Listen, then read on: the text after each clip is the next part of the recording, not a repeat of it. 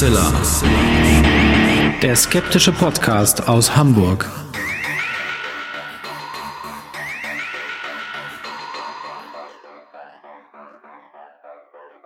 Hallo und herzlich willkommen zum 229. Mal bei Hoaxilla, dem skeptischen Podcast aus Hamburg. Wie immer bei mir die wunderbare Hoax Mistress Alexa. Halli, hallo ihr da draußen. Äh, herzlich willkommen zu dieser neuen Folge und bei mir ist natürlich wie immer zum Glück der wunderbare Alexander Hoaxmaster. Und eigentlich wollten wir gestern die Folge aufgenommen haben, weil gestern vor neun Jahren ist auch die erste Folge von Hoaxilla erschienen überhaupt. Tatsächlich am 18. Mai 2010. Aber unsere neuen Nachbarn in der Wohnung über uns hatten sich entschieden, mit dem Schlagbohrer zu arbeiten. Und das hat dann irgendwann dazu geführt, dass wir so auf die Aufnahme unterbrechen mussten, dass das irgendwie nicht äh, zielführend war. Deswegen also mit einem Tag Verzögerung die Jubiläumsfolge zum neunten Geburtstag von Huxilla. Aber dafür wieder mal an einem Sonntag. Sonntag ist ja so ein bisschen auch der Huxilla-Tag ganz halb traditionell. Ja, früher war es ja natürlich so. Äh, und äh, ja, wir sind spät in diesem Monat und wir haben irgendwie offensichtlich dann doch eine Folge überspringen müssen. Das hat sicherlich private Gründe, das hatte gesundheitliche Gründe, das hatte was damit zu tun, dass der ähm, eigentliche Beruf maximal Überhand genommen hatte bei uns beiden. Und ähm, ja, ist dann irgendwann die Frage, wenn der Körper sich dann äh, den Schlaf nimmt, den er braucht, man kann die Nächte nicht auch noch durcharbeiten. Deswegen ähm, ein bisschen verspätet, aber dafür hoffentlich dann für euch gefallend eine neue Episode und äh, am Ende dieser Episode auch noch wieder ein kleines Gewinnspiel, also auch wieder bis zum Ende möglichst dranbleiben. Ja, und dann wollen wir doch diese Jubiläumsfolge wie alle 228 Folgen vorher auch wieder mit einer Story beginnen.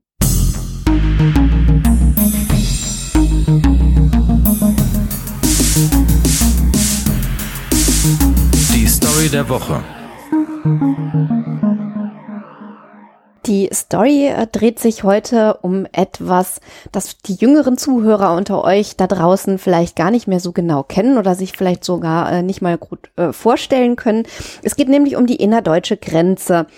Äh, und ähm, in Richtung dieser innerdeutschen Grenze ist ein Unteroffizier der Bundeswehr unterwegs auf einer Transitstrecke in Richtung Berlin, wird dann von einem Grenzbeamten der DDR herausgewunken und ähm, dieser spricht dann ganz freundlich mit ihm und sagt ihm unter anderem in diesem Gespräch auch herzlichen Glückwunsch zu ihrer Beförderung zum Feldwebel. Der Unteroffizier ist daraufhin ziemlich äh, perplex und weiß gar nicht genau, äh, was er darauf antworten soll, denn er weiß gar nichts von so einer solchen Beförderung, setzt dann aber seine Reise wie geplant fort und landet irgendwann auf seinem Stützpunkt und findet da auf seinem Schreibtisch einen Brief vor, in dem ihm diese Beförderung zum Feldwebel mitgeteilt wird. Das heißt also, dieser DDR-Grenzbeamte, der ihn da herausgewunken hat, wusste wesentlich äh, früher von dieser Beförderung als der Unteroffizier selber. Wenn die Geschichte stimmt. Wenn diese Geschichte stimmt und damit äh, hast du schon eine schöne Einleitung in das Thema, denn es geht um heute um ein Stück Deutsch, deutsche Geschichte, ähm, so muss man es formulieren. Und dann wollen wir doch mal durchstarten.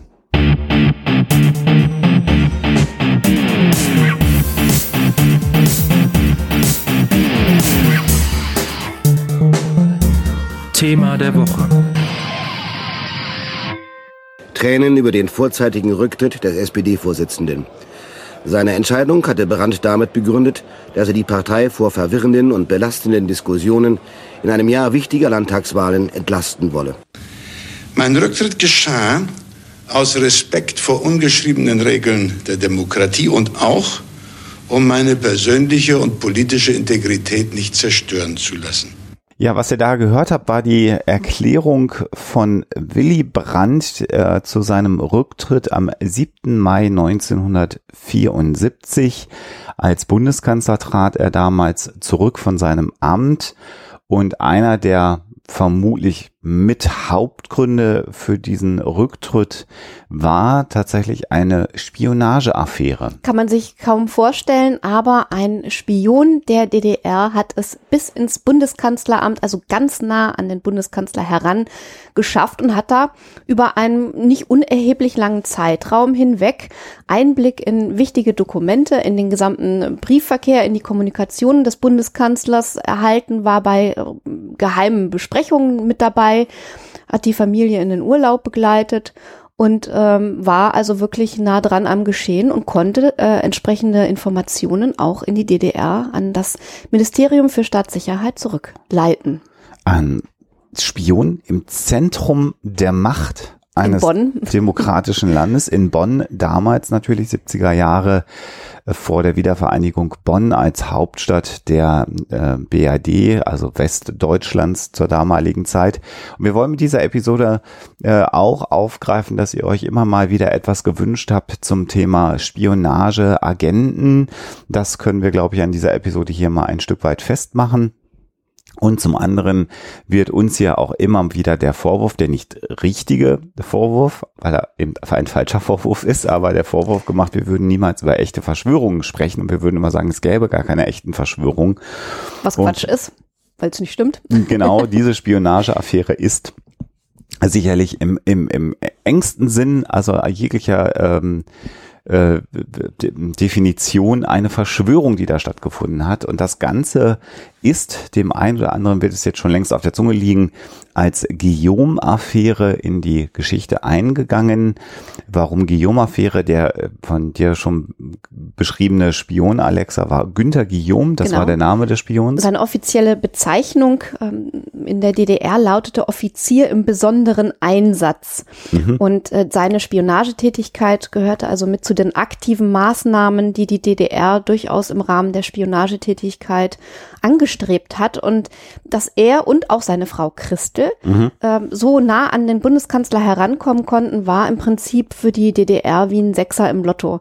Und ähm, die Informationen, auch wenn man jetzt im Nachhinein äh, zu der Bewertung gekommen ist, dass das, was er zurückgeleitet hat, gar nicht mal so wichtig und entscheidend gewesen ist, äh, so war doch einfach die bloße Tatsache, dass er im Bundeskanzleramt spionieren konnte, so gravierend, dass das eben auch ein Faktor für den Rücktritt von Willy Brandt letzten Endes gewesen ist. Aber wir, wir haben schon gesagt und wir werden nachher nochmal detaillierter darauf eingehen, es war eben nicht der einzige Faktor. Vielleicht für allejenigen, die ja nach 1989 geboren sind, die vielleicht die gar nicht mehr so ungefähr vorstellen können, wie das war, in in äh, einem Europa zu leben, das nicht nur innereuropäische Grenzen hatte. Ähm, die haben wir glücklicherweise, auch wenn das einige Spinner nicht mehr oder wieder zurückhaben wollen, haben wir die ja nicht mehr. Das Schengen Abkommen hat ja das Reisen durch Europa maximal erleichtert. Zu der Zeit, zu der die Guillaume-Affäre spielt, ähm, war die Situation eine komplett andere. Es gab den eisernen Vorhang und es gab Ost-West, es gab Kapitalismus gegen den Kommunismus, es gab den Kalten Krieg, es gab Diskussionen über Atomwaffen in Europa, die stationiert wurden, sowohl von den US-Amerikanern als auch äh, von den Russen. Und es gab mehr als einmal Gelegenheiten, wo dieser Kalte Krieg fast umzuschlagen drohte in einen heißen Krieg. Also das heißt, diese Angst vor den, vor den Atomwaffen, vor einem Atomkrieg, vor einem dritten Weltkrieg war so real, dass man sich diese äh, Gemengelage, also aus heutiger Sicht, wenn man das nicht bewusst mitbekommen hat, kaum noch vorstellen mhm. kann. Also wir denken immer, wir leben in unsicheren Zeiten, aber das ist ein Trugschluss. Also eigentlich sind die Zeiten, vor allen Dingen hier in Europa, äh, relativ sicher im Moment. Und das liegt natürlich auch, und hier äh, noch ein kurzer Hinweis auf etwas, das mir sehr am Herzen liegt, an unser, an unsere EU, die gute alte. So problembehaftet sie im Detail und in der Politik auch sein mag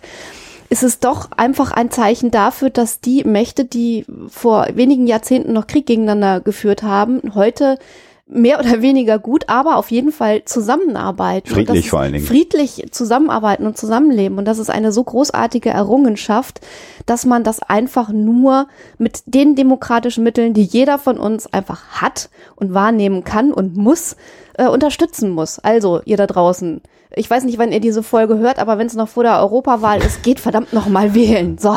Und wählt nicht äh, Leute, die Europa letzten Endes zerstören wollen um äh, noch ein bisschen das Bild zu beschreiben und deutlich zu machen, warum Spionage auch ein großes Thema war. Du hast die Geschichte, die Story der Woche ja schon beschrieben von einem äh, westdeutschen Soldaten, der nach Ostdeutschland reist und da an der Grenze aufgehalten wird. Auch hier muss man sich das nicht vorstellen, wie ich es gerade schon gesagt habe, äh, äh, wie es heute ist, wenn man innerdeutsch reist, sondern es gab vor allen Dingen, wenn man nach Berlin wollte, ähm, ja nur die Möglichkeit, durch die DDR nach Berlin äh, zu reisen.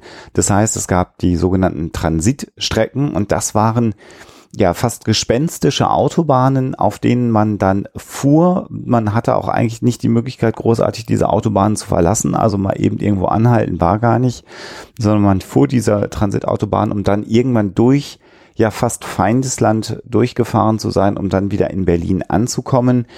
Das durften auch gar nicht alle, je nachdem, wen die DDR nicht dort haben wollte, der durfte auch gar nicht diese Transitstrecken benutzen. Dann blieb nur der Flug nach Berlin, eben der Weg über ähm, äh, oben drüber über das Land und äh, vielleicht auch nochmal, damit man eine Vorstellung davon bekommt, wie die Lage war. Ähm, es gab einen Schießbefehl an der Grenze, das heißt, Ostdeutsche Bürgerinnen und Bürger, die das Land verlassen wollten, was nicht gewünscht war in weiten Fällen, ähm, mussten ihr Leben zum Teil riskieren und haben auch ihr Leben riskiert, um nach Westdeutschland zu gelangen, weil sie an der Grenze im Zweifelsfall auch erschossen worden sind. Situationen, die wir heute eigentlich eher so von Nordkorea, Südkorea kennen, ähm, aber das waren zwei deutsche Staaten. Ob der eine Staat den anderen anerkannt hat, werden wir auch noch erörtern, aber und ähm, dieser, dieser Riss durch Deutschland war, glaube ich, aus unserer heutigen Sicht, wenn man es nicht miterlebt hat, kaum nachzuvollziehen. Vielleicht bevor wir mit der Guillaume-Affäre selber starten, noch ein, zwei Worte über die Spionage und ähm, ja, informationspolitische Tätigkeit der DDR insgesamt. Denn äh, es hat durchaus äh, immer wieder Bestrebungen gegeben, durch gezielte Informations- und Desinformationskampagnen einzelne Personen und den Westen insgesamt zu diskreditieren. Und das treibt erstaunlicherweise bis heute seltsame Blüten. Mhm. Äh, die DDR hat sich zum einen darauf konzentriert, in der BRD die Personen und die politischen Akteure anzugreifen, die ihre Wurzeln noch im äh, nationalsozialistischen Regime hatten. Mhm. Und da darf man sich keine Illusionen machen, da gab es Angriffspunkte in Hülle und Fülle. Das heißt also, da konnte die DDR durchaus auch äh, wirklich auf Fakten zurückgreifen. Man hat also diese Fakten genommen, hat gesagt, Politiker XY hat ähm, während der Nazi-Diktatur die und die Funktion gehabt, hat die und die Rolle gespielt und hat dann aber in dem Augenblick, wo eventuell nicht genügend Informationen oder Beweise oder Belege zur Verfügung standen, auch nicht davor zurückgeschreckt, diese eben herzustellen, ev eventuell auch zu fingieren und äh, zu fälschen, so dass dann eben ein politischer Skandal inszeniert werden konnte. Das heißt also, man hat diese Kampagnen aufgebaut, ganz, ganz oft auf Fakten, hat diese Fakten dann aber angereichert mit falschen Informationen und hat die ganze Sache so aufgebauscht, da wo man es aufbauschen wollte und äh, das Gefühl hatte, man müsste das jetzt so machen. Das war die eine Sache und ähm, hat eigentlich weniger Auswirkungen als zum Beispiel eine andere Kampagne bis heute, nämlich die ähm, Lancierung eines einer Verschwörungstheorie, die bis heute ähm, in entsprechenden Kreisen bekannt ist, nämlich dass AIDS äh, in den äh, Versuchslaboren der USA entstanden ist. Also es ist ganz klar belegt heute, das kann man äh, gut recherchieren, dass das eine Kampagne von KGB und DDR-Geheimdiensten äh, gewesen ist, die da in die Welt gesetzt wurde und äh, im Prinzip der Grundlage doch entbehrt. Aber man wird heute wahnsinnig viele Verschwörungstheoretiker oder Verschwörungsgläubige oder ähm, Leute, die Verschwörungsmythen eben vorantreiben oder verbreiten, finden, die genau dieser äh, ganzen Geschichte weiterhin anhängen und das eben auch so weiter verbreiten. Also man müsste jetzt eigentlich noch eine Huxilla-Folge, vielleicht machen wir das irgendwann mal zur sogenannten AIDS-Lüge machen, weil man das relativ gut nachvollziehen kann. Deshalb will ich jetzt nicht in, im Einzelnen alle Details aufrollen. Aber das ist zum Beispiel auch so eine Kampagne, die bis heute Auswirkungen hat von der DDR. Und das heißt also, natürlich war auch die BRD in der äh, DDR spionagemäßig tätig. Ja. Das ist sonnenklar, das soll man hier nicht einfach unter den Teppich kehren oder unter den Tisch fallen lassen. Aber eben die Bestrebungen der äh, DDR waren doch recht gezielt und ähm, teilweise haben die auch wirklich so ein Playbook gehabt, was bis heute eine gewisse Relevanz hat und ähm, haben Vorgehensweisen etabliert, die teilweise bis heute noch genutzt werden. Ziel beider Staaten, beider Ideologien, muss man ja sagen, Kapitalismus gegen den Kommunismus war es letztendlich ja schon, Deutschland zu, wieder zu vereinigen, jeweils unter dem gegebenen äh, Regime natürlich, das ist die Idee. Äh, ähnlich sieht's ja auch Nordkorea. Nordkorea würde sich gerne wieder vereinigen mit Südkorea, allerdings natürlich dann unter dem kommunistischen äh, Kim-Regime und nicht unter einem demokratisch westlich geprägten, amerikanisch geprägten Südkorea, äh, südkoreanischen demokratischen System. Und ähm, in den 60er Jahren, also nach dem Zweiten Weltkrieg direkt, also bis zum Amtsantritt von Willy Brandt eigentlich, gab es eine ganz, ganz harte Linie, dass man die DDR auf keinem Fall als Staat anerkennen wollte im Westen, insbesondere in Deutschland nicht. Sogar die Beziehungen waren unter diesen Vorzeichen recht angespannt. Genau, denn jede Form einer diplomatischen, einer politischen Beziehung mit äh, der DDR wäre ja ein Eingeständnis gewesen, dass es einen zweiten deutschen Staat gäbe. Soweit wollte man nicht gehen. Es hat ja auch bis zur Wiedervereinigung zum Beispiel keine Botschaften gegeben in den jeweiligen Ländern. Ja, also äh, im Grundgesetz ist ganz eindeutig das Wiedervereinigungsgebot verankert. Äh, das ist in einer Präambel festgelegt. Das heißt also, alle Beziehungstätigkeiten zwischen BRD und DDR müssen seitens der BRD davon geprägt sein, diese Wiedervereinigung voranzutreiben und nichts sozusagen in die Welt zu setzen oder nichts ähm, ja festzuzurren, was eben diese Wiedervereinigung in irgendeiner Weise gefährden könnte. Du hast gerade gesagt, also völkerrechtliche Anerkennung der DDR seitens der BRD vollkommen ausgeschlossen. Mhm. Und man hat dann, also da greifen wir vielleicht schon ein bisschen vor, aber wir können ja vielleicht jetzt schon ein paar Worte zur Politik von Willy Brandt äh, sagen, unter der Bundeskanzler, unter dem äh, Guillaume seine Spionagetätigkeit ausgeführt hat. Willy Brandt ist auch gestartet als jemand, der durchaus gegen die DDR arbeiten wollte, also gegen dieses Regime. Ja. Innerhalb der SPD ist er ein Sozialdemokrat durch und durch, äh, vielleicht in Abgrenzung von auch sozialistisch-kommunistischen Strömungen in seiner eigenen Partei.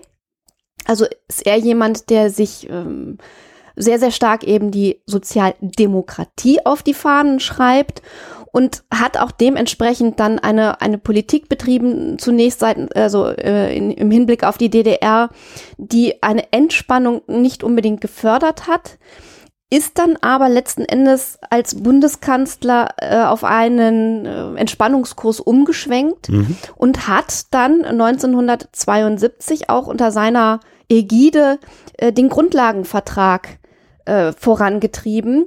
Und dieser Grundlagenvertrag äh, ist im Prinzip eine Festschreibung der Art und Weise, wie die BRD Beziehungen zur DDR ausführen wollte, aufbauen wollte, war also geprägt von einem Festsuchen von guten nachbarschaftlichen Beziehungen. Und ähm, du hast vorhin gesagt, also keine Botschafter austauschen, das ist ganz klar. Das war auch da äh, eben Bestandteil des Vertrages. Aber es wurde festgelegt, ständige Vertretungen mhm. einzurichten. Mhm, also sowohl seitens der BRD in der DDR als auch umgekehrt. Äh, manche von euch kennen vielleicht äh, das entsprechende Lokal oder die Kette von Lokalen, äh, die man überall in einigen deutschen Städten besuchen kann. Also das ist so eine Anspielung eben auf genau diese Einrichtungen. Äh, und dieser Grundlagenvertrag ist dann von der CDU, CSU stark in die Kritik genommen worden und man hat sogar versucht, das vom Bundesverfassungsgericht anzufechten, das ganze Ding, was aber letzten Endes gescheitert ist und das Bundesverfassungsgericht hat dann eben gesagt, nee, das widerspricht dem Wiedervereinigungsgebot, das im Grundgesetz verankert ist, eben nicht. Also das schließt das nicht aus, dass wir weiterhin eben auf die Wiedervereinigung hinarbeiten. Äh, aber Brandt hat eben ähm, eine Politik betrieben, die eher eine der Entspannung gewesen ist. Also wir alle erinnern uns an den äh, Kniefall in Warschau, entweder aus dem Geschichtsunterricht oder weil man das eben noch mitgekriegt hat äh, damals. Also Brandt hat schon ähm, hat ja auch 71 den Friedensnobelpreis dann für diese Politik bekommen. Also er hat da schon äh, sehr, sehr eben äh, zur Entspannung beigetragen. Und ähm, es ist natürlich auch irgendwie ein bisschen absurd, dass ausgerechnet dieser Bundeskanzler äh, der ja von der DDR letzten Endes auch unterstützt wurde, zum Beispiel beim Misstrauensvotum äh, 1972, und zwar wirklich aktiv von Markus Wolf auch äh, unterstützt wurde, der zwei Abgeordnete quasi gekauft hat, die dann äh, eben nicht das Misstrauen ausgesprochen haben und für seinen Gegner gestimmt haben, sondern für Brandt, äh, der so gestützt wurde, dass ausgerechnet dieser Bundeskanzler eben einen DDR-Spion genau äh, neben sich sitzen hatte. Es gibt ja sogar Stimmen, die behaupten, dass im Rahmen des Misstrauensvotums, äh, das es gegen Willy Brandt gegeben hat während seiner ersten Kabinettszeit als Bundeskanzler, Stimmen der CDU von der damaligen DDR gegen Ja, ja. Geld gekauft Das, worden das war, sind. das ist auch hinterher tatsächlich überleg, äh, belegt worden. Also die sogenannte Wienand-Affäre Ja, äh, ist ganz gut aufgerollt, ja. weil man dann in der DDR festgestellt hatte, man wollte lieber Willy Brandt im Amt belassen, nicht äh, diese, dieses Kabinett stürzen lassen und hat dann Stimmen gekauft. Auch hier sehen wir die Einflussnahme der DDR auf die westdeutsche Politik, auf die damalige. Und ähm, damit hat sich Willy Brandt in der damaligen Zeit, heute würde man sagen, ja, natürlich visionär, so sollte es sein. Er selber sprach ja auch immer von der Vision, von der Wiedervereinigung als seiner Vision für Deutschland. Das war überhaupt nicht gut angesehen. Und du hast schon gesagt, äh, das politische Deutschland war nach dem Zweiten Weltkrieg sicherlich auch sehr, sehr, sehr rechtskonservativ. Also bei weitem nicht modern und aufgeschlossen und demokratisch, wie wir uns das vorstellen, sondern Deutschland eher so ein sehr konservativ geprägtes Land äh, und die ersten Jahre unter Adenauer ja auch wirklich äh, CDU-Regierung, das waren Zustände, wie wir sie vielleicht von Kohl oder heute von Frau Merkel kennen, ähm, langjährige CDU-Bundeskanzler und dann eben der Sozialdemokrat Willy Brandt, der mit ganz neuen Ideen kam. Mit ganz neuen Ideen, die aber auch natürlich ähm, ja vom Volk, äh, gerade von der jüngeren Generation eingefordert wurden. Nicht? Also wir haben ja kurz vorher die 68er-Bewegung, Ja. die Ja. dann letzten Endes gipfelt im Entstehen der RAF.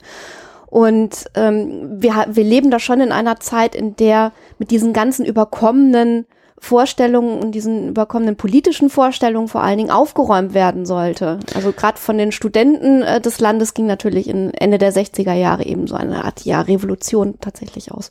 Ohne jetzt tatsächlich äh, zu sehr in die deutsche Geschichte abzutauchen, aber man merkt, wie äh, vielleicht wie interessant deutsche Geschichte hier auch sein kann, oder Geschichte generell ist ein sehr interessantes Thema. Du sprichst die 68er, die Studentenbewegung an, eine quasi außerparlamentarische politische Positionierung junger Menschen in Deutschland. Und wer in den letzten Wochen mal aufgepasst hat, stellt gerade fest, dass wir sowas gerade wieder haben. Hier ist es jetzt, äh, damals war es das Thema Friedensbewegung in den 18, äh, 68er ähm, Ost-West-Konflikt, Kalter Krieg und die rechtskonservative, zurückgewandte Politik der BRD in der Kritik.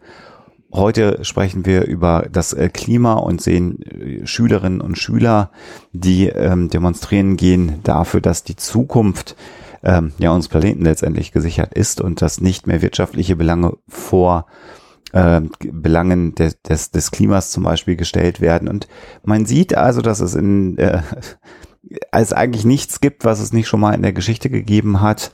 Und man sieht auch, dass man mit der Betrachtung von ähm, Geschichte immer mal wieder auch Dinge, die heute stattfinden, erklären kann, weil es zu, so zu sein scheint, dass es immer mal wieder Wellenbewegungen gibt, in denen gesellschaftliche Dinge sich auch wiederholen. Und wir wollen hoffen, dass sich eher die positiven Aspekte, die zu einer Modernisierung des Landes wiederholen und nicht negative Aspekte, auf die wir jetzt aber wirklich nicht mehr eingehen wollen. So, jetzt haben wir, ich weiß nicht, das war jetzt eine wie lange Einordnung oder Ich Einleitung, keine Ahnung. Keine Ahnung, was hier auf dem Tacho steht. Kommen wir zu Guillaume. Kommen wir zu Guillaume. Günter Guillaume, ähm, äh, der ja, Top-Spion der DDR später.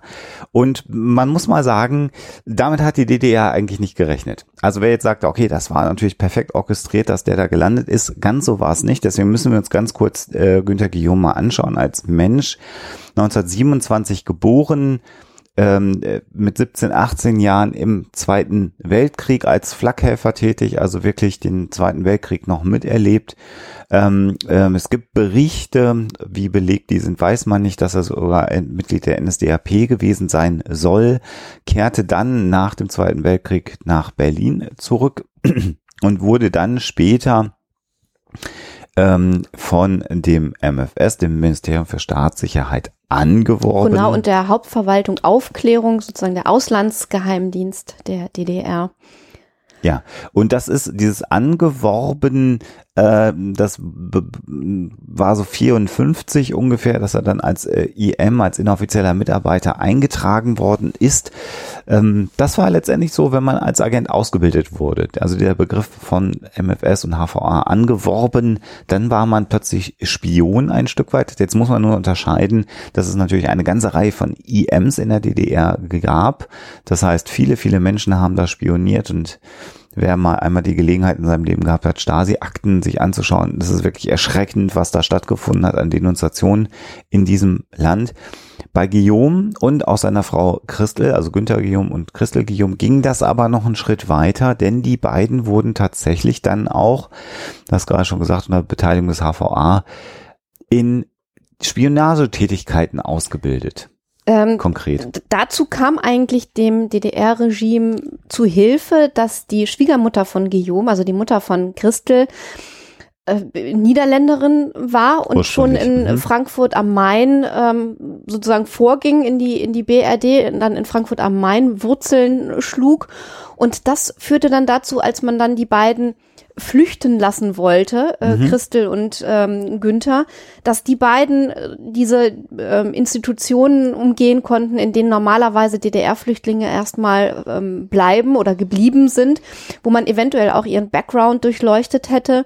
Das heißt also, sie haben im Prinzip eine Abkürzung genommen, also sie äh, wurden äh, in die BRD geschickt. Äh, es war als Flucht getarnt, aber sie haben dann relativ schnell eben ihren Wohnsitz in Frankfurt am Main gehabt. Genau, 1956 diese angebliche Flucht zur Mutter der äh, Ehefrau von Günter Guillaume und mit Hilfe des MFS und ein bisschen Startkapital von 10.000 D-Mark zur damaligen Zeit nicht ganz wenig Geld äh, gründeten sie dann einen Kaffee- und Tabakladen in Frankfurt, Boom am Dom und damit war die ja, bürgerliche Existenz im Westen für diese beiden Spione ähm, ja, eingeführt. Der Laden selber diente dann auch zum Teil als Umschlagplatz für Informationen zum Teil. Das heißt, da gingen dann auch äh, DDR-Agenten ein und aus, aber Günther und Christel Guillaume wurden auch ausgebildet darin, ähm, Verfolger abzuhängen. Man nutzte ähm, tote Briefkästen, also ja, Mauerlücken oder, oder Löcher oder in, in Bäumen oder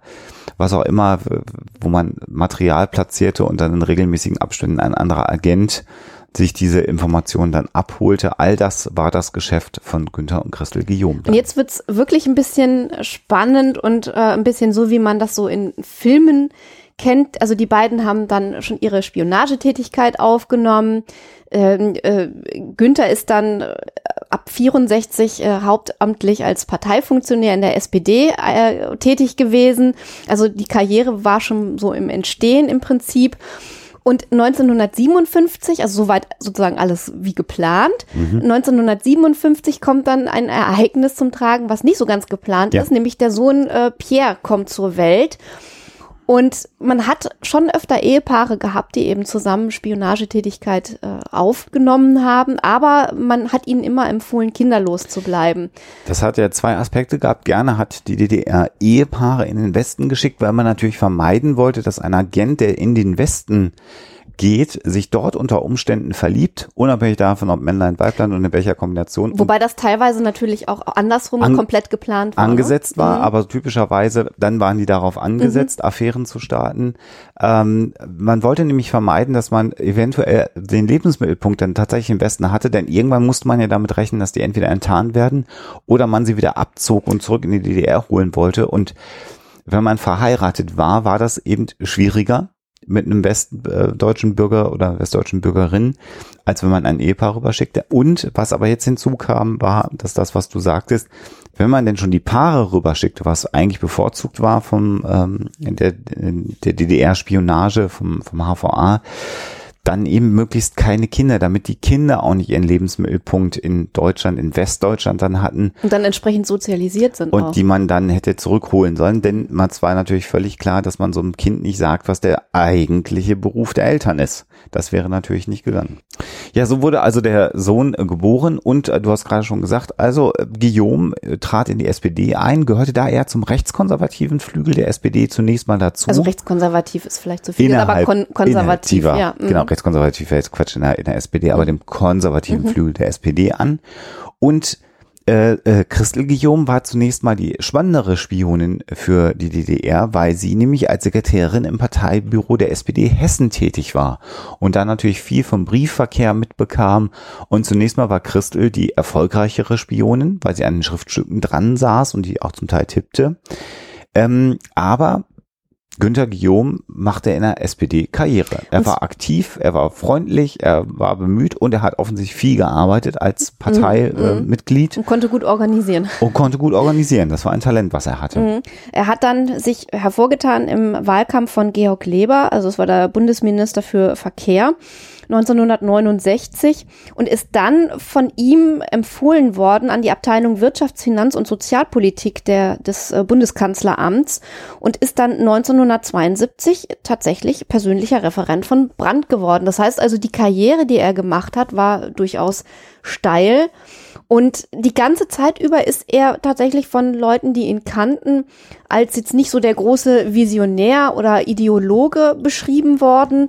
Und unter Umständen auch deswegen nicht als Ideologe, weil er sich vielleicht ein bisschen zurückgehalten hat und ähm, natürlich als relativ unverdächtig erscheinen wollte. Also er hat sich eher durch Fleißarbeit, mhm. Organisation, kleine Aufmerksamkeiten, Freundlichkeit und so weiter hervorgetan und nicht unbedingt jetzt als jemand, der die Sozialdemokratie von Grund auf äh, irgendwie verändern wollte oder vorantreiben wollte oder wie auch immer. Also er war mehr so ein Arbeitstier halt. Und ähm, war dann aber im Bundeskanzleramt natürlich äh, total nah dran am Geschehen und hat dann äh, seine Tätigkeit äh, sehr gut ausführen können, eine ganze Weile, äh, ungefähr ein Jahr lang, äh, ohne dass jemand Verdacht, also wirklich konkret Verdacht geschöpft hat. Also man muss sich jetzt erstmal vorstellen, 1969 Willy Brandt, der erste SPD-Bundeskanzler der Bundesrepublik Deutschland, davor alles ähm, Bundeskanzler, die von der CDU, gest äh, CDU gestellt wurden. Ähm, und wenn natürlich so ein äh, Regierungswechsel stattfindet, muss natürlich auch das Personal, was in so einem Bundeskanzleramt arbeitet, dann auch komplett durchgewechselt werden. Ähm, ist das Kabinett von der gleichen Regierung, ist der Wechsel nicht ganz so dramatisch. Da können auch Personen auf ihren Arbeitsplätzen unter Umständen verweilen. Aber natürlich, wenn es einen kompletten Regierungswechsel gibt, muss durchgetauscht werden. Und du hast gerade schon gesagt, Georg Leber hat ihn dann 1969, also in dem Jahr, in dem dann ja auch Willy Brandt Kanzler wurde, empfohlen. Und natürlich wurde jetzt Gunther Guillaume geprüft. Das ist natürlich völlig klar. Das ist eine ganz zentrale Aufgabe. Und ich weiß, mein eigener Vater hat vor vielen, vielen Jahren damals noch im Kanzleramt in Bonn mal in seinem Beruf als äh, Werksbaumeister für Wasser und Gas das eigene Wasserwerk, was auf dem Gelände des Bundeskanzleramtes äh, sich befunden hat, weil die eine eigene Trinkwasseraufbereitung da hatten in Bonn äh, saniert im Rahmen eines Auftrags und das hat ewig und drei Tage gedauert, bis der durchleuchtet worden ist, geprüft worden ist und bis er dann Zugang auf dieses Gelände haben durfte. Denn der war halt am Trinkwasser des Bundeskanzlers dran äh, in seinem Beruf und da musste natürlich auch jemand dann ausführlich durch Polizei und Staatsschutz und andere Einrichtungen geprüft werden. So, jetzt kann man sich vorstellen, wenn jemand also im Kanzleramt an geheimen Dokumenten arbeitet, dass der natürlich auch geprüft wurde. Und Günter Guillaume, das war ja bekannt, stammte aus der DDR. Es war ja nicht geheim, dass der äh, 1956 äh, aus der DDR in den Westen geflüchtet ist. Und irgendwie ist es aber gelungen, all diese Kritikpunkte wegzuwischen. Es gab durchaus Stimmen, die gesagt haben, hm, muss der unbedingt im Kanzleramt arbeiten? Das gab es ja durchaus. Egon Bahr seinerzeit als Kanzleramtsmitarbeiter war sehr, sehr, sehr skeptisch und hatte noch mal eine handschriftliche Notiz auch wohl eingereicht und da stand, mag ja ein toller Typ sein und der mag auch ganz fleißig sein, aber muss der im Bundeskanzleramt arbeiten? Und wie es dann manchmal so ist, und deswegen funktionieren Verschwörungen ja auch in Regierungen meistens nicht, ist das halt durchgerutscht, weil irgendwie gesagt, ach, passt schon. Menschliches Versagen. Menschliches halt, ne? Versagen. Mhm. Äh, die Verdachtsmomente gegen Günter Guillaume sind nicht so sehr gewichtet worden, wie sie hätten gewichtet werden müssen. Bis Mitte äh, 73. Ne? Genau, mhm. also zunächst mal 72 mhm. war er im Bundeskanzleramt als Referent tätig und das war natürlich in den Reihen der DDR, ja, da werden wahrscheinlich der ein oder andere Rotkäppchen Sektkorken geknallt sein ähm, in der damaligen DDR, denn äh, man hatte jetzt einen Spion am Zentrum der Macht platziert und hatte jetzt natürlich die Hoffnung, auch im Hinblick auf den Kalten Krieg und die deutsch-deutsche Entwicklung ganz, ganz dicht dran zu sein und unter Umständen ganz idealerweise Einfluss nehmen zu können, eventuell auf die Regierung. Und ähm, das war eine sehr, sehr, sehr besondere Situation. Und man muss sich heute mal vorstellen, wie das so wäre, wenn man nachweisen würde, dass der Referent eines ähm, ähm, ähm, wie sagen wir, Staatsoberhauptes, so das Wort fehlte mir, oder Regierungsoberhauptes, in dem Fall ist ja der Bundeskanzler bei uns, ähm, ja, einen Spion direkt mit bei sich in den Büros sitzen hat. Das ist schon auch eine sehr, sehr besondere Situation. Äh, das auf jeden Fall. Ähm, ab Mitte 1973 dann allerdings äh, erhärtet sich der Verdacht, und da ist der Bundesnachrichtendienst äh, ganz vorne mit dabei, dass äh, mit Günter Guillaume und auch mit Christel Guillaume etwas nicht stimmt, denn man hat Funksprüche entschlüsselt, die äh, da die Verdachtsmomente doch äh, erhärten. Ja. Es handelt sich da um Geburtstagsgrüße. Man hat dann die Geburtsdaten abgeglichen und ist dann irgendwie den Guillaumes auf die Spur gekommen und ein Funkspruch. Äh, und da sind wir wieder bei dieser besonderen Situation mit einem Kind äh, dieses Spionagepärchens. Als nämlich so ein Pierre äh, 1957 geboren wurde, da äh, hat ihm der, äh, hat ihm das MFS, hat ihm die Abteilung, äh, die die, die HVA äh, eben auch zur Geburt gratuliert. Also Glückwunsch zum zweiten Mann, lautete der verschlüsselte Funkspruch, ähm, den man dann entschlüsselt hat. Und das waren alles Dinge, die ja natürlich äh, letzten Endes dazu führten, dass äh, klar war, äh, dass man sich da ein, ein äh, ja, Kuckucksei äh, ins Nest gelegt hat. Und jetzt wird's irgendwie total verrückt. Anstatt sofort zu handeln, hat man sich gesagt, nee, wir brauchen erst noch mal konkretere Hinweise, belastbare Beweise, die auch vor Gericht funktionieren würden. Deswegen lassen wir die Situation erstmal so. Also natürlich hat man äh, den Bundeskanzler informiert. Und jetzt gibt es Stimmen, die sagen, ja, er, er hat das so ein bisschen beiseite gewischt, weil er sagt, irgendwie so Anschuldigungen gibt's immer wieder mal gegen meine Leute. Ich warte erst mal ab. Und es gibt aber auch äh, Hinweise darauf, dass er dann so ein bisschen den, den Detektiv gespielt hat, bis hin zu Situationen, wo er so Haare platziert hat und dann geguckt hat, ob die vielleicht bewegt werden, irgendwie, wenn Dokumente verrückt werden oder angeguckt werden. Was aber letzten Endes alles irgendwie nicht wirklich Ergebnisse gebracht hat. Und das Absurde ist, dass die ganze Zeit über bis zur Verhaftung äh, von Guillaume und seiner Frau 1974 im April, am 24. April, die, der Verdachts, äh, das Verdachtsmoment noch nicht so ganz konkret gewesen ist. Also man hatte Indizien, man hatte Hinweise, aber belastbare Beweise hatte man nicht wirklich. Ich muss jetzt noch einmal ganz kurz zurückspulen weil du bist ja so drüber gegangen über die Geburtstagsglückwünsche. Ja. Und ähm, äh, deswegen, ich wollte dich jetzt aber auch nicht unterbrechen. Ähm, äh, man muss jetzt sagen, wir haben Funksprüche. Wir haben in einer Huxilla-Episode ähm, oh ja, in der genau. Folge 83 nämlich ähm, genau darüber nämlich schon gesprochen. Das war am 1. April 2012. Man glaubt es kaum, wie lange das schon wieder her ist. Da haben wir über Zahlensender gesprochen, über Frauenstimmen, die über Kurzwelle Zahlenkolonnen heruntergebetet haben. Und ähm, so ganz genau war immer nicht klar, wer steckt dahinter. Und heute weiß man natürlich, und damals wusste man es auch schon, dass Teile dieser Zahlensender durchaus ähm, ja, Spionage-Mitteilungen der DDR gewesen sind. Und wir können da noch mal ganz kurz reinhören, wie so ein Zahlensender klingt.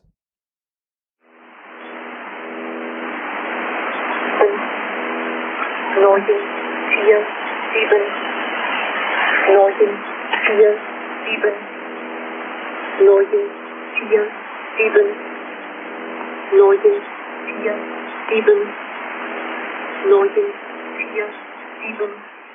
Ja, der eine oder andere wird sich erinnern und ihr könnt gerne nochmal die Folge zu den Zahlensendern euch anhören. Ich finde ja immer, das klingt total gruselig. Fünf, fünf, vier, naja, wurscht. Also da waren dann eben genau dieser, dieser, dieser Glückwunsch zum zweiten Mann und nicht nur das, sondern es gab mehrere äh, Botschaften sogar noch und es verdichtete sich aber genau wie du sagst, das hat noch nicht gereicht, ihn zu Mhm. verhaften, weil man jetzt sagte, ja, das sind die wahrscheinlich gewesen und es passt zum Geburtsdatum äh, des Sohnes. Aber ob das reicht, jemanden zu verurteilen, wir müssen den quasi in flagranti erwischen. Das ist so wie der, wie der gehörnte Ehemann, der dann den Liebhaber noch im Bett erwischen möchte, fast möchte man meinen. Und es gab also die dringende Empfehlung an ähm, Willy Brandt, das erstmal laufen zu lassen Und das war ein großer Kritikpunkt, dass man Mhm. da nicht agiert hat und dass Willy Brandt natürlich als verantwortlicher Bundeskanzler nicht agiert hat. Das hat er jetzt an die Seite gewischt, aber er hat natürlich auf die Empfehlungen zunächst mal gehört. Man kann jetzt sagen, der hätte auch anders reagieren können. Hat er aber nicht. Und äh, im Gegenteil, er hat sogar die Guillaumes noch mit in den Urlaub genommen. Ne? Das war In jetzt diesen Norwegen-Urlaub, diesen berühmten. So, das war jetzt also dann das, das abgefahren. Das war ein gemeinsamer Urlaub geplant und damals wie heute natürlich, wenn ein Bundeskanzler in den Urlaub fährt, läuft die Arbeit ja weiter. Gerade, wie gesagt, kalter Krieg. Es gab immer wieder Telefaxe und Telexe mit wichtigen Informationen. Die Politik läuft weiter. Die Weltpolitik macht ja nicht einfach Urlaub. Und natürlich nimmt man da typischerweise einen gewissen Mitarbeiterstab dann mit in den Urlaub, der mitarbeitet. Und Günter Guillaume war nun mal Referent. Und man war dann in Norwegen, auf Deutsch gesagt am Arsch der Welt. Also da war, waren dann ein paar Ferienhäuser, so eine Ferienhaussiedlung, wo nicht viele Menschen waren. Und man hatte das Riesenproblem, dass also auch nicht mehr Leute mitkommen konnten, die Günter Guillaume überwachen konnten. Also die einzigen Personen, die im Prinzip dabei waren, waren der engere Stab von Willy Brandt, Willy Brandt selber und das gelegentliche Kamerateam, was den Bundeskanzler in seinem Urlaub besucht genau, hat so Journalisten im Prinzip. Mhm. die damit gereist sind. Aber es gab niemanden, der jetzt den Spion noch überwacht hat. Und auch das war äh, später ein Riesenkritikpunkt. Und was hat, das hat natürlich dazu geführt, dass dann Günter Guillaume so wird heute vermutet, wirklich sehr, sehr, sehr viel an Material ähm, sichten konnte, was er sonst eventuell im Bundeskanzleramt im Rahmen seiner Funktion gar nicht in die Finger bekommen hätte, an geheimen Unterlagen. Und der Sohn von Willy Brandt hat es später berichtet, weil er ja mit dem Pierre Guillaume dann auch befreundet waren. Das waren halt Kinder und da war ja nicht viel los in diesem Norwegen-Urlaub.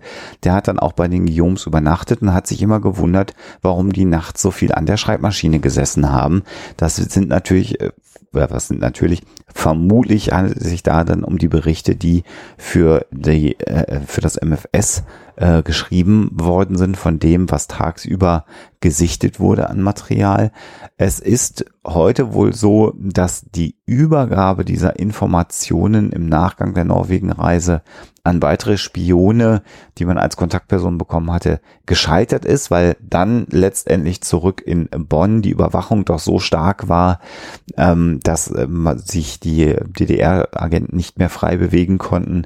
Und heute geht man davon aus, dass auf der Flucht ähm, des Boten, der dann die Informationen von Guillaume dabei hatte, ähm, eine Aktentasche in den Rhein geworfen worden ist. Also all das Material, was Guillaume da in Norwegen gesammelt hat und aufgeschrieben hat, ähm, ist dann offensichtlich dann nicht in die DDR gekommen. Aber die Lage spitzte sich zunehmend zu und man war sich jetzt also sicher, dass man unbedingt äh, die Überwachung verstärken sollte. Aber das Problem war, Guillaumes waren ja geschult und bekamen jetzt auch mit, dass sie überwacht wurden und ließen sich zunächst mal nicht mehr sonderlich viel anmerken. Trotzdem sammelten äh, dann äh, die westdeutschen Behörden so viel Informationen, dass man am 24. April 1974 ähm, an, ja, mit einem Sondereinsatzkommando äh, an der Wohnungstür von Günter Guillaume klingelte Genau. Und äh, ihn verhaftete und seine Frau. Und das ist auch so eine Situation, die irgendwie äh, recht heftig ist. Also es klingelt an der Tür, äh, die Beamten stehen vor der Tür, wollen dann eben ähm, Günther und Christel verhaften. Der Sohn weiß logischerweise von nix, ist noch ein Kind äh, und kriegt das irgendwie so mit großen Augen mit, was da passiert. Und bei seiner Verhaftung, jetzt ist es die Frage, ist es, war es sozusagen by the book oder war es ein schwerer Fehler? Äh, sagt Günther Guillaume, ich bin Offizier der Nationalen Volksarmee der DDR und Mitarbeiter des Ministeriums für Staatssicherheit. Ich bitte meine Offiziersehre zu respektieren. Das ist ein Schuldeingeständnis. Also wenn man bisher noch keine ganz konkreten, äh, stichhaltigen Beweise gehabt hat, hat man jetzt eben ein Geständnis und der Fall ist komplett klar. Ähm, die beiden werden mitgenommen von den äh, von den Beamten, auch die äh, Mutter von Christel äh, zunächst. Und der Sohn bleibt erstmal ganz alleine und berichtet dann in einem Interview äh, von dieser völlig abstrusen Situation, dass er dann eben alleine in der Wohnung war und ein Beamter sozusagen auf ihn aufgepasst hat, weil er ja nicht Mutterseelen alleine da in der Wohnung War nicht bleiben volljährig, konnte. genau. Ähm, eine, eine sehr, sehr, sehr verrückte äh, Situation. Die Frage, die sich heute gestellt wird, ist, was wäre gewesen, wenn Günther Guillaume ähm, diesen Satz nicht gesagt hatte, diesen Satz, der ihn maximal belastet hat, denn man hat natürlich dann die Wohnung durchsucht, man hat nach Spuren der Spionagetätigkeit gesucht und ähm, tja, man hat gar nicht so viel gefunden. Das war das große Problem. Äh, die beiden, äh, das Ehepaar Guillaume hat sehr sauber gearbeitet. Ähm, und man konnte ihn erstmal nicht wirklich sonderlich viel nachweisen. Ich habe gerade noch mal geguckt, der Sohn wahrscheinlich im April 17 Jahre alt gewesen zu dem Zeitpunkt. Also kein ganz kleines Kind mehr, aber immer noch nicht volljährig. Und äh, in dem Prozess letztendlich war es ja für die Staatsanwaltschaft, Bundesstaatsanwalt gar nicht so einfach. Letztendlich hat man aber dann doch ähm, das Ehepaar Guillaume wegen Landesverrat verurteilt.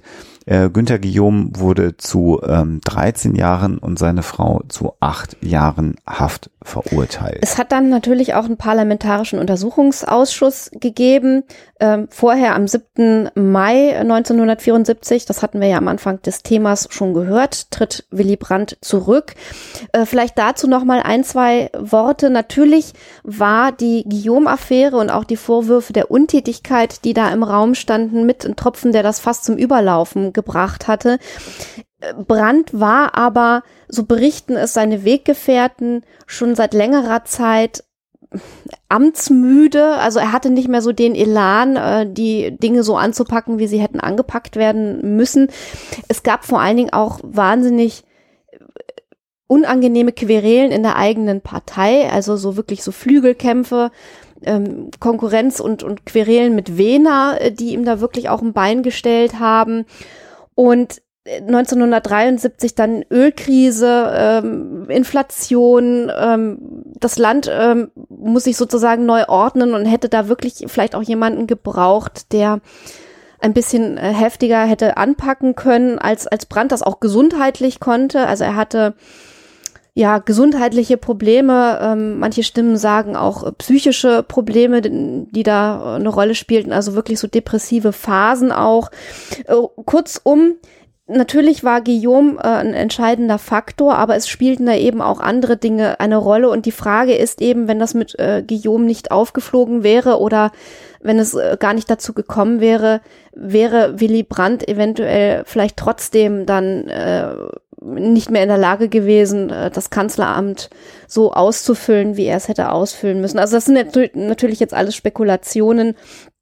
Aber vielleicht nochmal der Hinweis, also es war natürlich ein politischer Skandal und hat natürlich die BRD auch in ihren Grundfesten erschüttert und die Menschen natürlich auch, äh, ja, so ein Stück weit äh, geschockt mhm. oder schockiert vielmehr. Aber äh, Brandt hatte ohnehin politische äh, Querelen am Hals, die ihn wirklich stark beeinträchtigt haben in seiner Tätigkeit.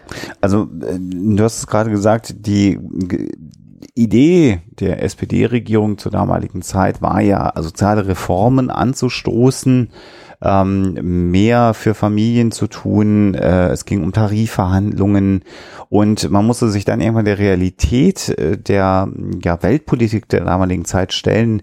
In die Zeit fielen dann die erste Ölkrise. Mhm. Also alles Dinge, die natürlich diesen ähm, Kurs, den man anlegen wollte, sehr, sehr, sehr, sehr erschwert haben. Und das kam noch on top zu dem, was du schon beschrieben hast. Und so war es letztendlich, dass Willy Brandt seinen Rücktritt erklärte. Und ähm, ja. Genau. Ähm, die Guillaumes haben dann ihre Strafe teilweise abgesessen, sind ja. aber nach sechs Jahren dann ähm, sozusagen ausgetauscht worden gegen äh, in der DDR befindliche äh, ja Inhaftierte. Also man hat da tatsächlich so, so eine Art Gefangenenaustausch äh, gemacht und sind dann in die DDR zurückgekehrt, sind dort mit Ehrungen überhäuft worden, äh, ganz klar und herzlich empfangen worden. So richtig viel Glück haben sie dann aber trotzdem letztlich nicht mehr gehabt. Ähm, die beiden haben sich dann scheiden lassen. Die Ehe war wohl vorher schon ziemlich zerrüttet. Und äh, Günter Guillaume hat dann eine äh, Geliebte geheiratet und hat dann die letzten Jahre mit ihr verbracht und ist dann 1995 gestorben. Und was ich so frappierend finde, ist, dass Christel Guillaume in einem Interview davon gesprochen hat, dass ihr Leben im Prinzip ein verpfuschtes gewesen ist. Mhm. Mm, Und das, das muss ich sagen, das hat mir sehr zu denken gegeben. Also die beiden waren sicherlich schon Menschen, die das aus Idealismus äh, gemacht haben. Ist klar, du kannst so eine, so ein Doppelleben nicht, nicht führen, wenn du nicht irgendwie dahinter stehst und das aus Überzeugung machst. Ähm, aber dann letzten Endes, also während, wenn Günther Guillaume gesagt hat, ich würde das immer wieder oder ich hätte das immer wieder so gemacht, ich bereue nix sozusagen, hat Christel eben, ist Christel zu dem Schluss gekommen, dass ja ihr Leben irgendwie äh, ja schief gelaufen ist, mehr oder weniger. Und das finde ich schon ziemlich tragisch. Und auch so was das Verhältnis äh, zwischen Brandt und Guillaume oder von, vielmehr von Günther Guillaume zu Willy Brandt betrifft, ist eine Einordnung eigentlich bis heute nicht so ganz einfach. Also man weiß halt nicht, inwieweit hat Guillaume Brandt wirklich verehrt. Denn wir haben ja schon drüber gesprochen, also letzten Endes kam ja die Politik, die Brandt betrieben hat, der DDR sehr entgegen. Und ähm, hätte er ihn lieber weiter gestützt, hätte die DDR ihn lieber weiter gestützt, also war es furchtbar tragisch, dass er nun ausgerechnet über Guillaume auch unter anderem gestolpert ist und aus dem Amt äh, geflogen ist. Ähm, und wie weit eben war Guillaume ein Spion durch und durch, der aus Überzeugung einfach für sein Regime seinen, seinen Job gemacht hat. Also das ist sicherlich ein ganz, ganz interessanter Fall, der auch äh, ziemlich ambivalent ist und wo es vielleicht auch nicht nur schwarz und weiß gibt, auch wenn es natürlich bei so einer Spionageaffäre erstmal so erscheint. Aber es ist auf jeden Fall ein wahnsinnig interessanter äh, ein interessantes Kapitel der deutsch-deutschen Geschichte und man kann eben an diesem Kapitel wahnsinnig viel festmachen, was eben die Nachkriegszeit auch betrifft und die äh, Politik äh, bis in die 70er Jahre hinein und dann letzten Endes natürlich auch äh, bis dann äh, zur Wiedervereinigung. Mhm. Und ich finde es einfach wahnsinnig spannend, sich damit zu beschäftigen und auch wichtig, um gewisse Dinge, unter denen wir heute noch, also leiden oder mit denen wir heute noch zu kämpfen haben, besser einordnen zu können. Mhm. Äh, Stimme ich dir komplett und total zu. Ein wichtiges Kapitel. Ähm, das erklärt vielleicht auch nochmal, wenn man sich die Beispiel James Bond Filme der damaligen Zeit anschaut, der Ost-West-Konflikt, der da in diesen Filmen natürlich völlig überhöht und karikiert dargestellt wird, der friedvolle, gute Westen gegen den bösen Osten typischerweise. Das war tatsächlich die Zeit, äh, in der man lebte. Und die für mich spannende Frage aus psychologischer Sicht, wie ist denn so jemand wie Günter Guillaume, der zum einen scheinbar ja real die Arbeit von Willy Brandt verehrt hat, zum anderen aber natürlich äh, ihn verraten hat, hintergangen hat an jeder sich ihm bietenden Gelegenheit, ähm, wie man das in seiner Persönlichkeit vereinen kann, äh, Es ist ja vielen so gegangen, auch in der DDR. Ne? Also Ja. da, da hast du jemanden, der, den du als deinen besten Freund bezeichnen würdest und hinterher stellt sich heraus, der hat dich ausspioniert. Ja. Nicht? Also was das auch psychologisch für Auswirkungen hat, das mag man sich fast gar nicht vorstellen. ist auch sicherlich einer der Aspekte, warum es in den ähm, Räumen, in denen man Stasi-Akten lesen kann, durchaus das ein oder andere Mal doch auch Menschen gibt, die tief betroffen äh, mit einem großen Paket Taschentücher diese Akten lesen und warum es eventuell vielleicht auch nicht für jeden Sinn machen könnte, in diese Akten hineinzuschauen, denn letztendlich war es ja innerhalb der DDR auch durchaus äh, häufiger mal der Fall, dass sogar Ehepaare untereinander sich ausspioniert haben und Geheimnisse über den Ehepartner verraten haben. Das zeigt also so ein totalitäres Regime ähm, ist vielleicht nicht so attraktiv wie ein freiheitlich-demokratisches System. Umgedreht ist aber so ein freiheitlich-demokratisches System, wie es die BRD zur damaligen Zeit hatte, dann eben anfällig für genau solche Situationen, wie wir sie durch Günter Guillaume gehabt haben. Und ist es auch heute noch. Also wir haben ja nicht umsonst so ab 2013 diese globale NSA-Affäre. Ähm, übrigens, ähm, es gibt Stimmen, die sagen, also äh, Angela Merkel, äh, das Handy irgendwie, dass sie äh, für Kommunikation mit der CDU, dass sie von der Partei quasi zur Verfügung gestellt wurde und das dann ausspioniert wurde, das sei Grund genug gewesen, dass sie hätte zurücktreten müssen, weil das ja im Prinzip genauso wie der Fall Guillaume gewesen wäre. Also das ist natürlich irgendwie so ein bisschen schwierig, da einen Vergleich zu ziehen. Man muss sich aber darüber im Klaren sein, dass die globale Spionagetätigkeit, und ich wage jetzt mal ganz nonchalant zu behaupten, ab dem 11. September 2001 ein so überbordendes Ausmaß angenommen hat, und das schlägt sich ja letzten Endes auch in dieser NSA Affäre nieder. Übrigens da nicht nur die Amerikaner, sondern auch die Briten beteiligt äh, und vor allen Dingen auch die sogenannten Five Eyes. Also da sind durchaus noch andere Staaten, die da äh, Informationen gerade im Netz und E-Mail-Kommunikation, ich weiß nicht was, abgreifen. Das sind dann die Five Eyes. Also äh, unter den sogenannten Five Eyes versteht man ähm, einen Zusammenschluss der Länder Australien, Kanada, Neuseeland und ähm, UK und der USA, die also sozusagen ihre Überwachungstätigkeiten koordinieren. Also das Ganze findet in einem großen Maßstab statt. Übrigens ist äh, nicht nur Angela Merkel als Bundeskanzlerin ausgespäht und überwacht worden, sondern auch schon ihr Vorgänger Schröder. Ähm, und da ist natürlich auch ähm, Schröders Position zum Irakkrieg nicht ganz unschuldig daran, weil er sich ja äh, gegen die Bestrebungen der USA ganz klar ausgesprochen hat.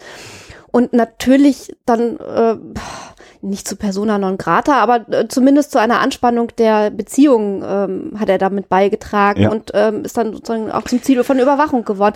Also man darf sich jetzt, man darf nicht so blauäugig sein und sagen irgendwie, okay, damals Guillaume und natürlich haben sich DDR und BRD gegenseitig ausspioniert. Also wir, wir leben natürlich in einem Zeitalter, wo nach dem 11. September die Spionage und Überwachungstätigkeit enorm zugenommen hat. Ähm, um den Rahmen nicht ganz zu sprengen, aber mhm. noch ein mhm. Beispiel zu geben, äh, ist es auch heute äh, Common Sense eigentlich in äh, einer gewissen Szene, dass Nordkorea einen Teil seines Einkommens dadurch generiert, weil es gibt ja ein Wirtschaftsembargo, eigentlich können die ja gar kein Einkommen mehr generieren und schon gar keine Devisen mehr bekommen, dass es Hackerfarmen in Nordkorea gibt, die gut ausgestattet sind, zum Teil auch außerhalb Nordkoreas agieren äh, und die, äh, so äh, gibt es natürlich äh, Stimmen, die nur so bedingt bestätigt sind, aber umgedreht dann aber auch doch hinter vorgehaltener Hand davon sprechen, amerikanische Großkonzerne gehackt haben und da größere Teile an Informationen, ähm, so wie das bei der Deutschen Bahn seinerzeit mal war, als dann plötzlich diese roten Bildschirme aufgeploppt sind, eingeschlossen haben und die Informationen, die sie selber gar nicht hätten verwerten können, weil dafür fehlte dann die Technologie, aber gegen westliche Devisen äh, dann wieder freigegeben haben. Und das scheint ein sehr, sehr lukratives äh, Geschäftsgebiet von Nordkorea inzwischen zu sein. Also man sieht hinter den Kulissen Spionage, Abhören, all das ist gang und gäbe. Und ähm, man sollte halt einfach überlegen, was man heute an Informationen ins Netz stellt. Ähm, ob jeder Chat, äh, jedes Chat-Tool, was man benutzt, dann letztendlich relevant ist, ist die Frage für internationale äh, Geheimdienstorganisationen. Aber man sollte sich, glaube ich, keine Illusion darüber machen, dass jemand, der das möchte, auch reingucken kann in die Dinge, die man ins Netz hineinschreibt. Egal welcher Couleur, welcher politischen Orientierung nach oder nicht. Das war in den 70er Jahren noch anders. Da musste man dann Agenten tatsächlich vor Ort haben, die Papier sich angeschaut haben. Und ja, das äh, haben wir hier mal aufgerollt. Das Thema, die Guillaume-Affäre, ein, ein, ein spannendes Thema. Ich finde ja grundsätzlich das Thema der äh, deutschen Geschichte insgesamt auch nach dem Zweiten Weltkrieg ein sehr, sehr spannendes Kapitel. Kann an der Stelle nur mal wieder den Podcast Staatsbürgerkunde erwähnen ähm, des Kollegen Martin Fischer, der dort mit seinen Eltern zusammen ähm, ähm, ganz hautnah ähm, das Leben in der DDR beschreibt, dann auch die Flucht und die Ausreise aus der DDR. Ähm, aber äh, beziehungsweise die Ausreise dann letztendlich ähm, äh, Flucht wäre jetzt das falsche Wort. Ähm, aber da kann man auch mal reinhören in den Podcast und ich halte das für ganz, ganz wichtig, dass wir uns immer wieder, auch wenn es jetzt inzwischen schon 30 Jahre her ist, äh, der Mauerfall 89, dass wir uns doch mit diesem Thema weiter auseinandersetzen und auch lernen, ähm, äh, was, zu, was zu lernen gibt aus dieser besonderen Situation. Und jetzt müssen wir noch gucken, was mit dem äh, Unteroffizier der Bundeswehr gewesen ist. So ist es. Wer wusste von der Beförderung und warum? Und wenn ja, warum nicht? Dann wollen wir das doch mal in Erfahrung bringen. Die Auflösung.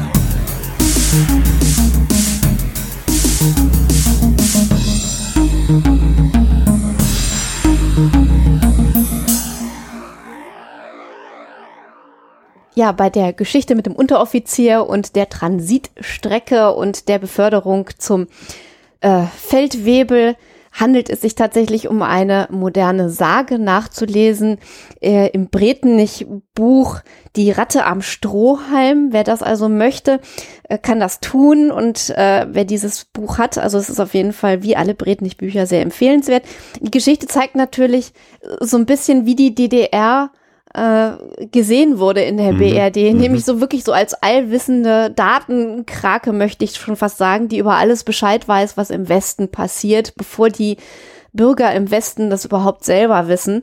Und äh, letzten Endes äh, ist das natürlich auch so, so eine Art ja, moralische Komponente, die da eine Rolle spielt. Aber es ist auf jeden Fall eine nette kleine Geschichte, die so und in ähnlichen Varianten gerne weitererzählt wurde und eventuell auch noch wird.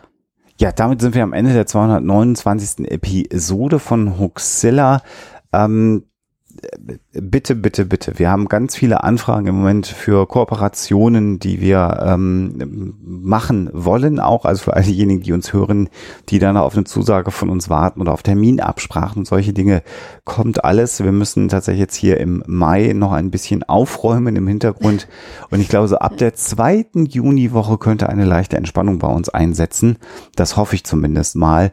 Äh, auch all diejenigen, die ähm, uns geschrieben haben äh, mit Themenvorschlägen. Wir können da im Moment einfach auf Zeitgründen nicht auf jede Mail antworten. Wir lesen alles, aber können nicht immer antworten. Sammeln, ja. sammeln es genau äh, und, und freuen uns über die vielen, vielen Vorschläge. Seid uns bitte, bitte nicht böse. Im Moment ist es einfach die Hölle gerade und ich will aber auch gar nicht jammern.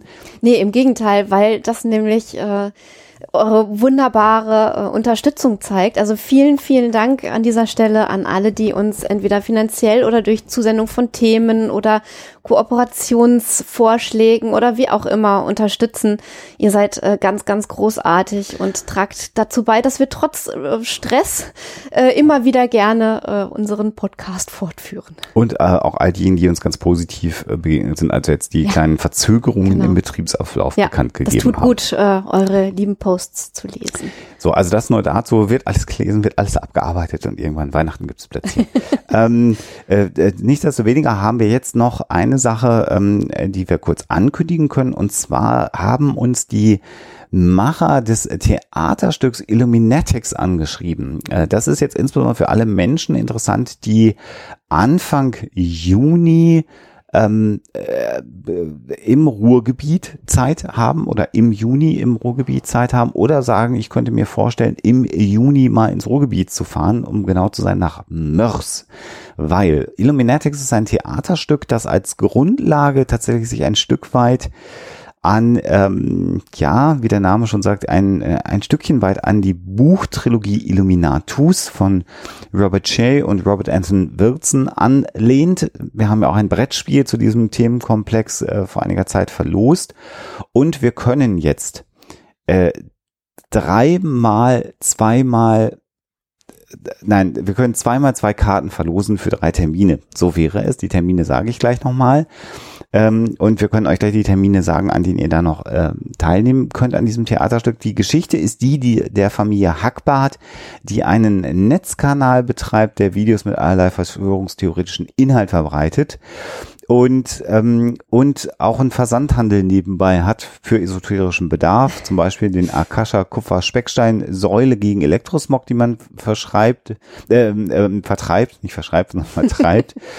Und ähm, äh, es geht um die Erlebnisse innerhalb dieses äh, Web-Videokanals.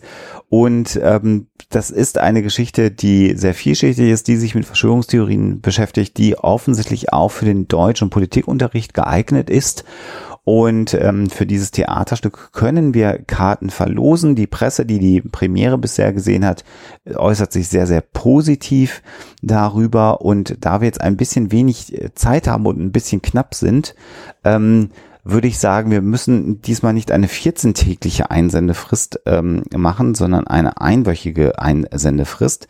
Das heißt also, bis zum 26. Mai habt ihr Zeit, uns eine Mail zu schreiben mit dem äh, Betreff Illuminatics Und dann könnt ihr Karten gewinnen. Das heißt, wir werden zweimal zwei Karten verlosen und die Termine, die wir aktuell anbieten können, wären am 2. Juni, am 15. Juni und am 23. Juni jeweils in Mörs. Die packen wir natürlich auch auf die Homepage und dann losen wir euch aus und ihr könnt uns dann sagen, an welchen Terminen ihr teilnehmen mögt, wenn ihr zu den Glücklichen gehört, die wir auslosen.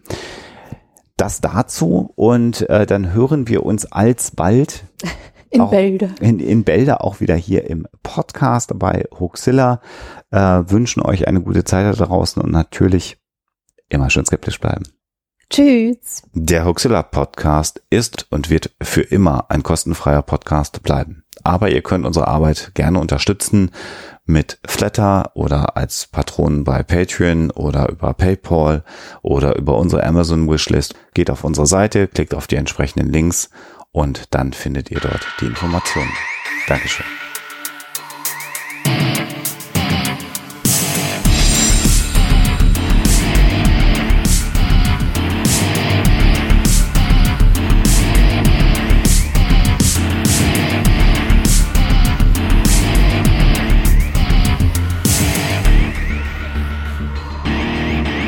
Schickt Fragen, Anmerkungen oder Feedback an info@huxilla.de. Und wenn ihr mögt, dann bewertet uns doch bei iTunes oder einer der anderen Podcast-Seiten, die uns führen.